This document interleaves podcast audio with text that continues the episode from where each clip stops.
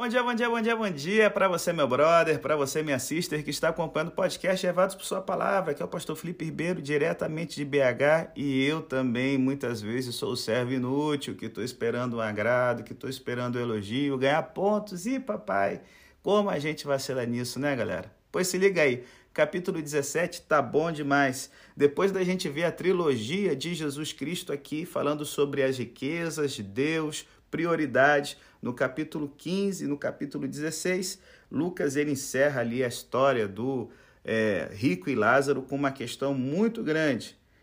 Todo indivíduo que se encontra com Jesus Cristo deve tomar uma decisão a respeito dele. Ou Cristo será recebido ou será rejeitado. E com isso em mente, Lucas agora passa a explorar algo sobre a natureza da fé neste homem que se apresentou a Israel como Messias e a todos como Salvador. Então, assim, o capítulo 17 começa com uma história fascinante que lembra aos discípulos de Jesus que, para aqueles que creem, a questão muda da fé para a obediência. É o primeiro bloco. Lucas 17, verso 1 ao 10. Além disso, uma fé que torna uma pessoa completa é caracterizada por um relacionamento contínuo com Deus expressado em gratidão e louvor. Lucas 17, 11 ao 19.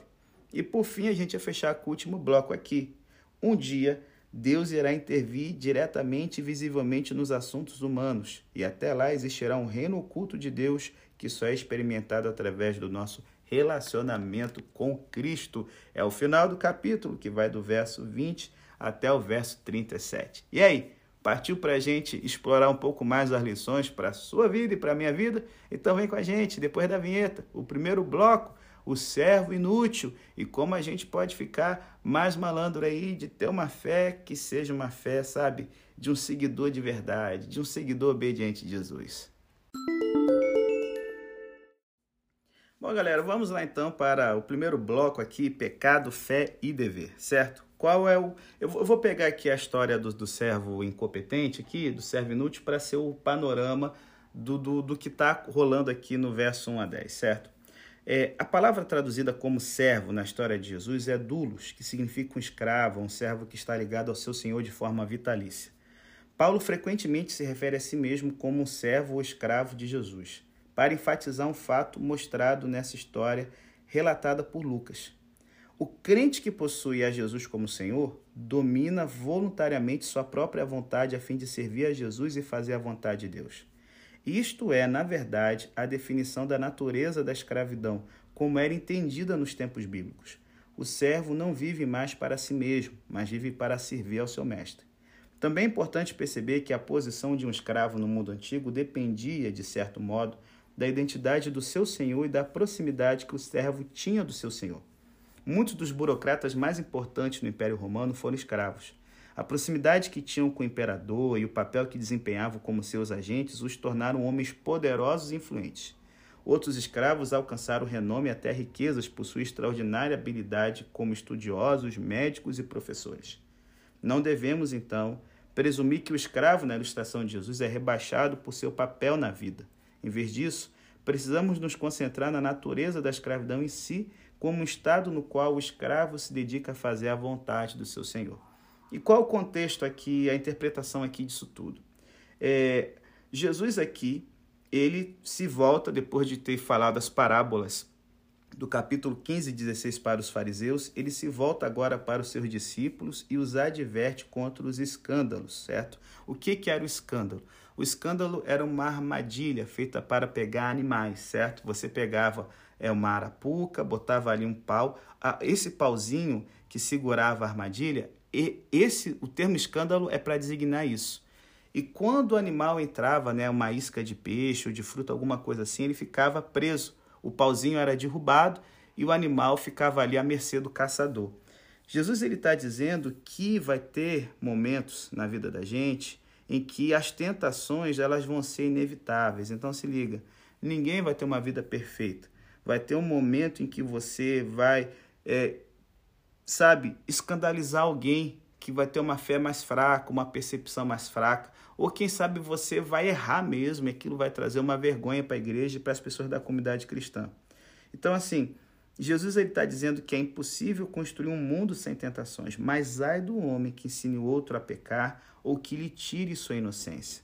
Então, assim, eu vou te dizer, tem uma galera que, principalmente a galera mais estudada, que acha que é legal, moda, ficar destruindo a fé das pessoas simplórias, das pessoas que são recém-convertidas. Ô seu trouxa, para de fazer isso.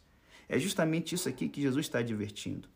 Todos recebemos sempre um primeiro convite a pecar, nosso primeiro empurrão pelo caminho errado, e Jesus está advertindo que não seja a gente o responsável nisso.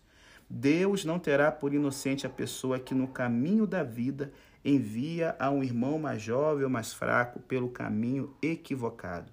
Então é aquela dinâmica que Paulo trabalha em Romanos 14, do cristão forte e fraco na fé. E eu vou te falar, é uma tentação que eu tenho, por exemplo, tanto conhecimento que eu vou tendo, eu vejo que às vezes a fé do pessoal, sabe, está no conhecimento arcaico, simples, e está lá, às vezes, a tentação de querer destruir a fé dessa galera. Jesus ele fala que era melhor pegar uma pedra de moinho, aquela pedra enorme que pesava pra caramba, que era girada para moer os grãos e que tinha que ser um boi puxando isso. É melhor botar essa porcaria no pescoço e se jogar no fundo do mar. Esse é o tipo de morte mais horrível que os romanos faziam para os judeus depois da crucificação. Era um absurdo você ser amarrado no saco com pedras e jogado no fundo do mar para morrer afogado. Jesus está destacando aqui que realmente Deus ele fica, rapaz, muito chateado com a pessoa que é um tropeço para alguém. E essa ideia do escândalo serve aqui para destacar a importância da instrução sobre o perdão que Jesus vai dar logo em seguida. Somente uma vida de arrependimento e perdão mútuos pode proteger a comunidade dos crentes dos escândalos, entendeu? Então, assim, é, ele fala aqui que é, o, o desafio da gente, certo? É pegar um padrão. E que padrão deve ser esse? O estilo de vida da comunidade de crentes, certo? deve ser liberar sempre o perdão para os pecados repetidos e arrependimentos repetidos, porque só assim o fluxo do amor perdoador vai continuar girando na comunidade da fé. Então é interessante aqui que o verso 3, ele nos diz aqui o segredo do perdão verdadeiro. Se o seu irmão pecou contra você, repreende-o, e se ele se arrepender, perdoa-lhe. A palavra aqui utilizada é epitimeson, o verbo grego epitimel ocorre 29 vezes no Novo Testamento e indica uma forte reprovação ou uma severa advertência. Em essência, Jesus aqui coloca sobre nós a obrigação de termos o cuidado suficiente ao confrontar aqueles que pecarem contra nós. E se liga, hoje é muito comum eu ver muitos cristãos que tendem a ser descuidados em seu pensamento sobre perdão. Muitos de nós erramos ao confundir fazer vista grossa ou ignorar com perdoar. O perdão, gente, é um elemento essencial no processo de reconciliação que Jesus define aqui. E esse processo pode ser diagramado da seguinte forma: primeiro, um pecado foi cometido contra você, certo? Então, vá lá e repreenda, advirta essa pessoa de que ela errou, porque alguns pecam por ignorância, outros pecam porque não, é, é são, são imaturos, Outros pecam por maldade e com a repreensão se arrependem, certo? O arrependimento é a disposição de mudar, é ver o seu erro e querer mudar de rumo, mudar de vida. E aí, quando a pessoa fala, não, eu me arrependi, por favor, me perdoe, o perdão deve ser liberado. Para Jesus, o perdão só pode trazer reconciliação quando ele faz parte desse processo completo. Admiravelmente, o crente que observa o que é a vítima do pecado de outra pessoa tem duas obrigações, enquanto o pecador tem apenas uma. A primeira obrigação que o observador tem é repreender. A única obrigação que o pecador tem é se arrepender. Quando este se arrepende, então o observador tem uma segunda obrigação: perdoar.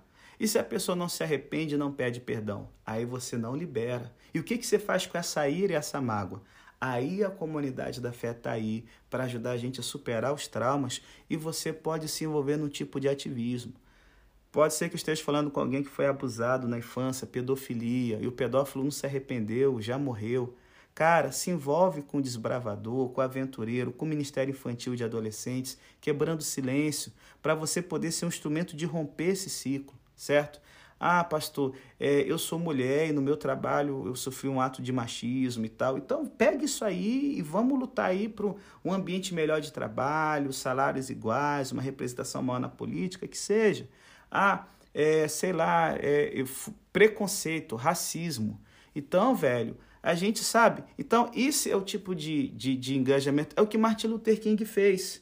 Ele era engajado para conscientizar e ele sempre botava os racistas que se arrependerem, nós temos que perdoá-los e encará-los como irmãos. Então, assim, não sobrecarregaremos a nós mesmos e nem aos outros com alguma culpa que exige o perdão quando não houver qualquer evidência de arrependimento por parte do culpado. O perdão simplesmente não pode funcionar sob essa circunstância. Mas não procuremos nos desculpar por falhar, por falhar em perdoar, se não nos dispusermos a confrontar e repreender. Então, assim, nesse momento, cara, Jesus ele está aqui trabalhando um conceito que está em Mateus 18. A pureza da comunidade de fé, que é composta pelos pequeninos de Deus, só pode ser mantida se os crentes conviverem conscientes de suas fraquezas mútuas e demonstrarem uma constante disposição para confrontar e perdoar.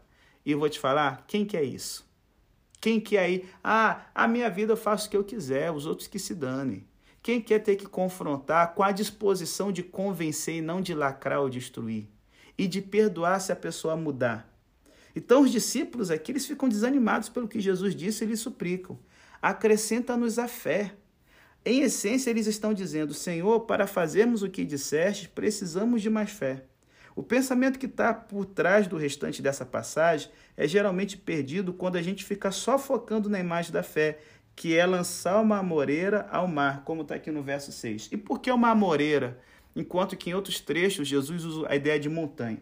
Porque na antiga literatura judaica, a amoreira ela era um símbolo do mal. Por quê? As suas raízes elas se espalham em várias direções, o que torna difícil arrancá-la. Trata-se de uma árvore de crescimento vagaroso, mas de vida longa, certo? Assim é o escândalo e assim é a mágoa. Ela se enraiza e se espalha por todos os aspectos da nossa vida. E por que lançar no mar? É o que Deus promete lá no livro de Miquéias, que ele vai lançar nossos pecados no mar e não vai se lembrar mais, no abismo, longe, botou um, um, um, uma pedra sobre isso. Aí sim. Então, assim, Jesus está dizendo, nessa observação de que a fé nos ajuda a remover essas coisas ruins que criam raízes na nossa vida. Então, Pensando nisso, nós temos a história do servo. Qual é a intenção? De mostrar o pedido dos discípulos como desnecessário. Como assim, pastor? O que Jesus diz aí? Vamos ver? Ele fala de um servo que trabalha no campo, entra e então prepara a refeição do seu senhor. O servo deve receber algum agradecimento após fazer tudo o que lhe foi solicitado? Absolutamente não. Na verdade, o escravo nem mesmo espera algum agradecimento porque ele simplesmente fez a sua obrigação e é o que Jesus conclui. Assim também vocês, quando fizerem tudo o que eu vos mandar, dizei: somos servos inúteis, porque fizemos somente o que devíamos fazer. A palavra inútil no aramaico significa ocioso. No Oriente, os escravos, eles não são empregados para trabalhar um número específico de horas por dia, como a gente com carteira assinada. Não. Se esperava que estivessem disponíveis aos seus senhores em todo o tempo, dia e noite. É, como é que era o trabalho do escravo em lares de classe média e lares pobres? Até os lares pobres tinham pelo menos um escravo, normalmente na Palestina.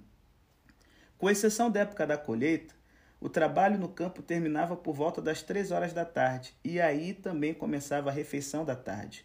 Então esse servo, ele amanheceu, passou o dia tirando o leite da, dos animais, ele deu pasto, ele foi para a agricultura, ver como é que estava a plantação e tal, e três horas ele voltou para preparar o jantar para o dono, certo? Como a maioria tinha poucos escravos, eles trabalhavam no campo e também trabalhavam na cozinha. Para os senhores, o trabalho dos escravos era o seu dever e não uma opção. O ato de comer com os escravos não seria considerado honroso para o senhor e praticamente nunca acontecia, mesmo quando se tratava de escravos libertos. Isso era muito raro e se acontecesse seria notável. Então, assim, o ensinamento dessa ilustração parece ser o seguinte: a fé cresce à medida que nós a utilizamos como servos. O propósito da fé é servir, ela jamais é um fim em si mesma. Então, Está entendendo qual o sentido aqui dessa passagem? Estou pronto para fazer mais, certo? Dizer aqui que você está ocioso mostra uma atitude positiva, porque, olha, já fiz, qual é a próxima ordem? Então, assim, Jesus, ele quer que os seus discípulos que afirmavam que ele era o Senhor é, não ficassem lhe perguntando se estavam com vontade de confrontar e perdoar. Olha aí. Ah, mas eu não sinto que eu tenho que confrontar e perdoar. Se lasque. A ideia é a seguinte: é uma ordem de Deus, irmão. E como é que eu vou fazer isso? Essa é a ideia do servo obediente. Ele havia mandado que agissem assim. Portanto, pedir mais fé era um pedido inapropriado. A fé poderia ser adequada para mover amoreiras, a raiz do mal. Mas a fé não é a questão quando Jesus profere uma ordem. Então a única questão é: os servos de Jesus irão obedecer? O que os discípulos devem fazer quando Jesus diz perdoe é dizer sim, Senhor, e o que mais podemos fazer? Sabe, com muita frequência usamos a expressão falta de fé como uma desculpa. Ah, se eu tivesse mais fé, daria o que creio que Deus quer que eu dê. Ah, se eu tivesse mais fé, iria até essa pessoa que me magoou, mas não tenho, né? Fazer o quê? Todas essas desculpas duplicam o erro que os discípulos de Jesus cometeram há muito tempo. Aqueles que agem assim não entendem o papel da fé na vida do cristão. Estes desvirtuam a responsabilidade que a pessoa que crê assume ao dizer sim, Senhor, passando a obedecer em seguida. A fé é importante na vida cristã? Com certeza. Porém, a fé não substitui a obediência. Cada um de nós precisa examinar sua vida cuidadosamente e se tornar consciente de que a verdadeira questão na vida de muitos cristãos não é que eles falhem em crer, mas que eles falham em obedecer. E cara, isso aqui é muito importante. Rapaz, obedecer não é questão de fé. Estou repetindo de novo. É uma questão de obediência. Então, assim, é... não se engane. Isso é fundamental na vida cristã. Como dizia John Eudes, a realização da vontade divina é a única finalidade de estarmos no mundo. Bom, galera, em seguida nós temos aqui a história da cura dos dez leprosos que estão ali clamando: tem misericórdia de nós. Bom, aqui a cura dos leprosos é um caso de atitude. Dez foram curados de uma doença terrível que os isolava de todos os prazeres da vida neste mundo. E como você já sabe, já falei em podcast, principalmente lá Deus Conosco, sobre a purificação do leproso, tá certo? O Evangelho de Mateus, você pode ver depois, tá lá é, os leprosos eles eram separados de seus entes queridos. Eles eram separados do trabalho, eram separados das suas casas e até mesmo da adoração de Deus. Só que dez leprosos aqui aparecem rogando a Jesus, pedindo que fossem curados. E nove deles estavam muito ansiosos para voltar ao mundo do qual eles tinham sido afastados. Apenas um, sim, justamente um samaritano, visto como um ralé, um lixo, um ímpio. Depois de mostrar-se ao sacerdote samaritano e de ser confirmado como limpo, voltou para agradecer ao Senhor. Sabe, quando eu, eu leio essa história aqui, eu quero tirar duas lições para vocês. Primeiro, estamos incorrendo no perigo das armadilhas daquele amor pelo dinheiro que apanhou os fariseus. Estamos em perigo, depois de sermos curados espiritualmente, de nos lançarmos de volta ao mundo sem reconhecer a nossa dívida com Jesus e sem colocar o louvor em primeiro lugar. É triste porque o termo judeu vem de Judá, que significa louvor. Os que deveriam louvar a Deus não voltam.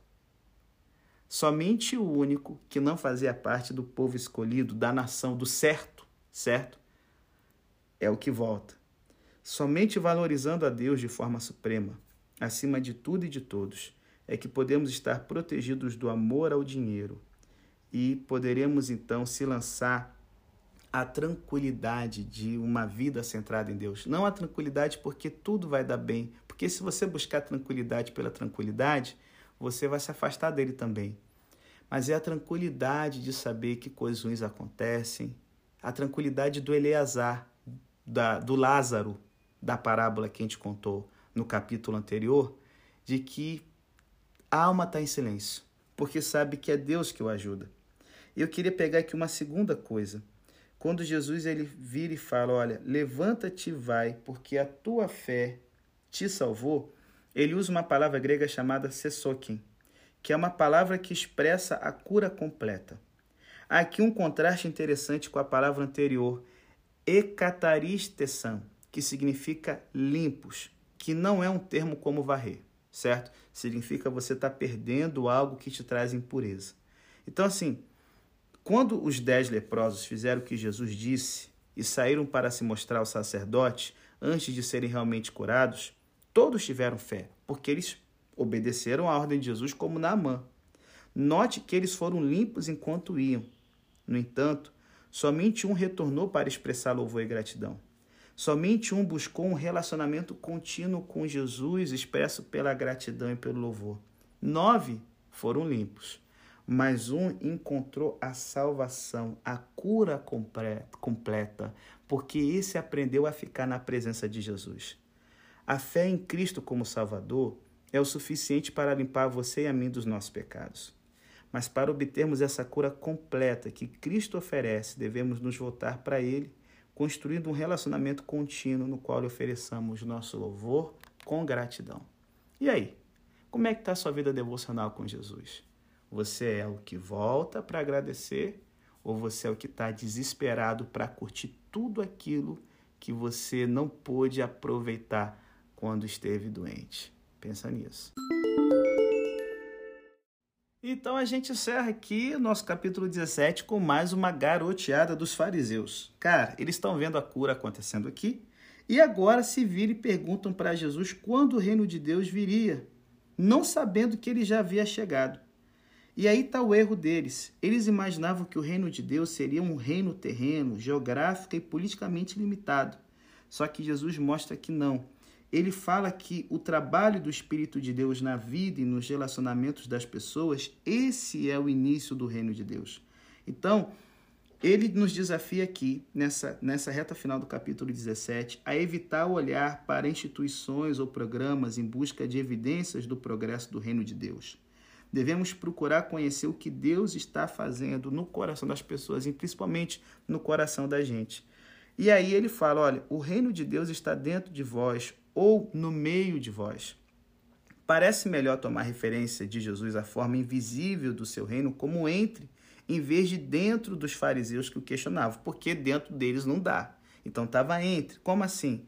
Já estava presente na pessoa de Jesus Cristo, o Rei.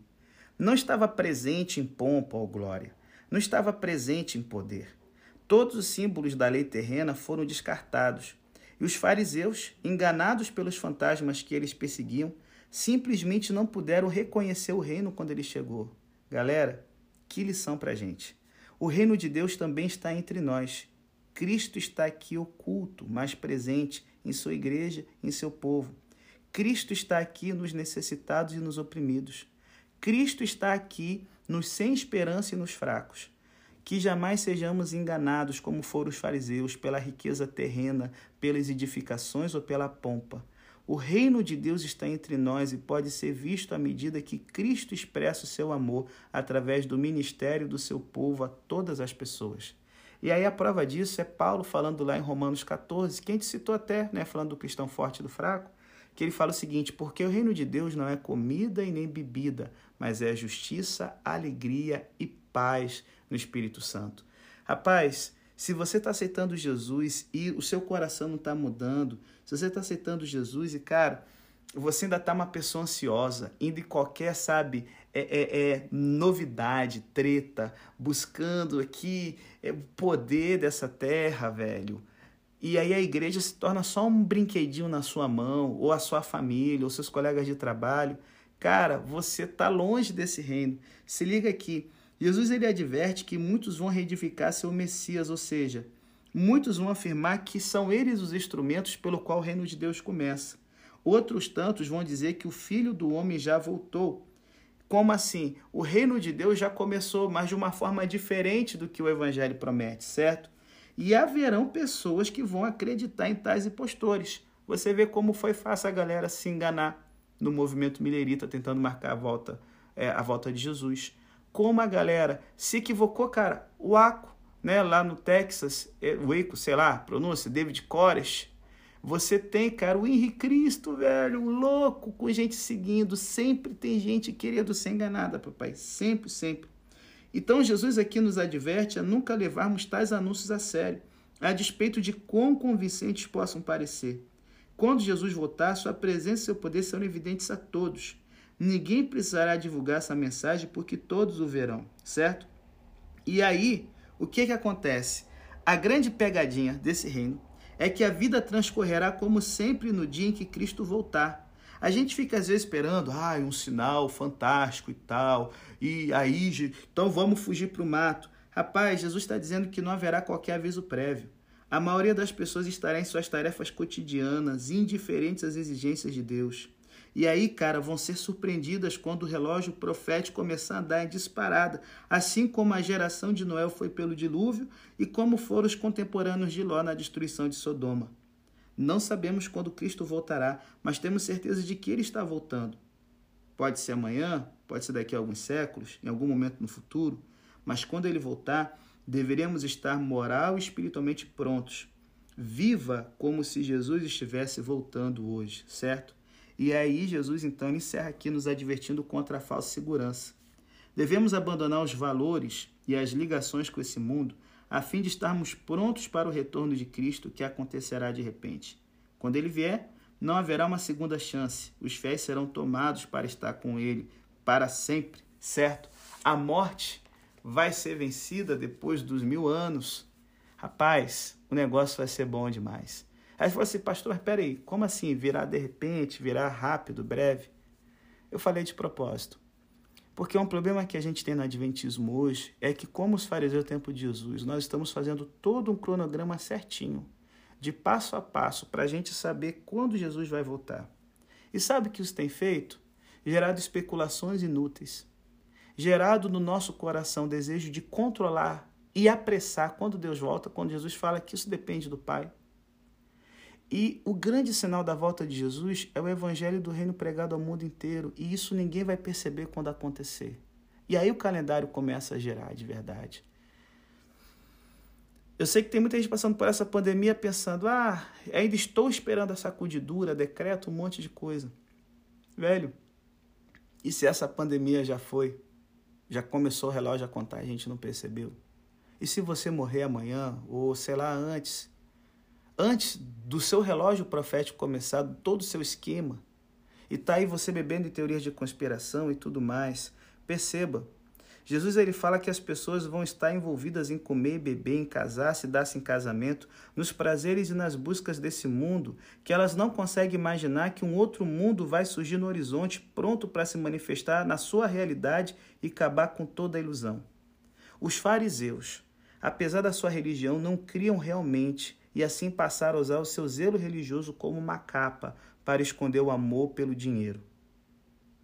Contudo, um dia, quando Jesus vier ou a morte nos alcançar, a riqueza finalmente será posta na verdadeira perspectiva.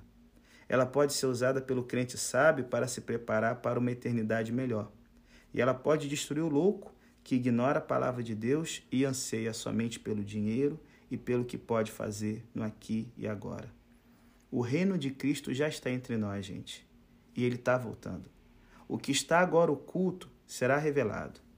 Mas quando Cristo voltar, ele achará o mundo como estava nos dias dos fariseus, como foi nos dias de Noé, como foi quando desceu fogo do céu sobre Sodoma e Gomorra.